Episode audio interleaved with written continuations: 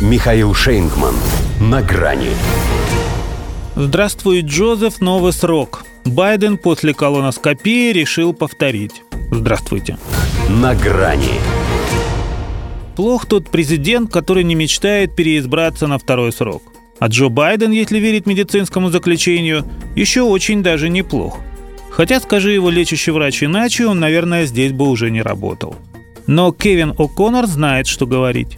У его главного пациента усилился кашель, ухудшилась походка, гиперлипидемия, гастроэзофагиальный рефлюкс, болезнь пенсионеров – это проблемы в толстой кишке, а не там, где все глядя на Байдена думали.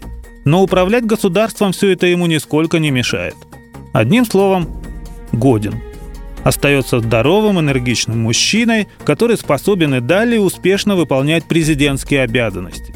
Немного все-таки слукавил доктор – поскольку едва надев штаны после колоноскопии, хозяин Белого дома тут же объявил, что с нетерпением ждет своего 58-летия.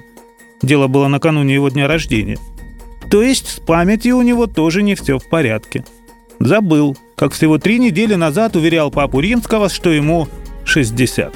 Впрочем, может, это ему процедурой навеяло.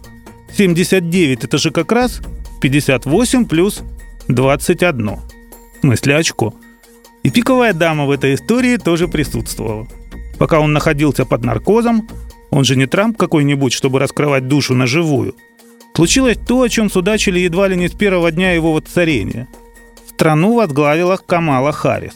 Пусть для американцев ее правление оказалось не только по времени сродни колоноскопии для Байдена. И они это даже не почувствовали. Но факт проникновения инородного тела все же был – Однако не стоит к этому привыкать, как бы дает понять Вашингтон-Пост. Со ссылкой на заявление самого Байдена и свидетельства людей из его ближнего круга, издание называет решенным вопрос о его выдвижении в 2024 году. Кажется, что для объявления об этом они выбрали не самый подходящий момент. Рейтинг у Джо такой, что ниже к этому сроку не было даже у Дональда. Очередной исторический минимум 36%. 56 считает его администрацию некомпетентной. Вместе с тем, в издании допускает, что демократическому активу потому и понадобилась эта информационная инъекция именно сейчас, чтобы вернуть интерес к президенту и сплотить хоть партийные ряды.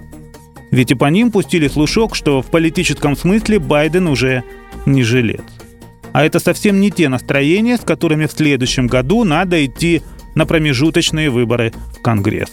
Вот и результаты медобследования тоже должны убедить всех в том, что никакая он не хромая утка. У него только походка испортилась.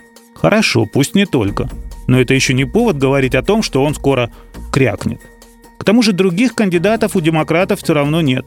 У хохотушки Камалы Харрис, например, рейтинг и того ниже. Ну и не принято это у них.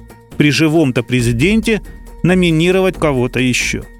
Даже если он живой труп – и даже если не живой, он лишь окажется в положении тех своих избирателей, которые, собственно, и сделали его президентом. А коль в США таким можно избирать, значит, можно и быть избранным. До свидания. На грани с Михаилом Шейнгманом.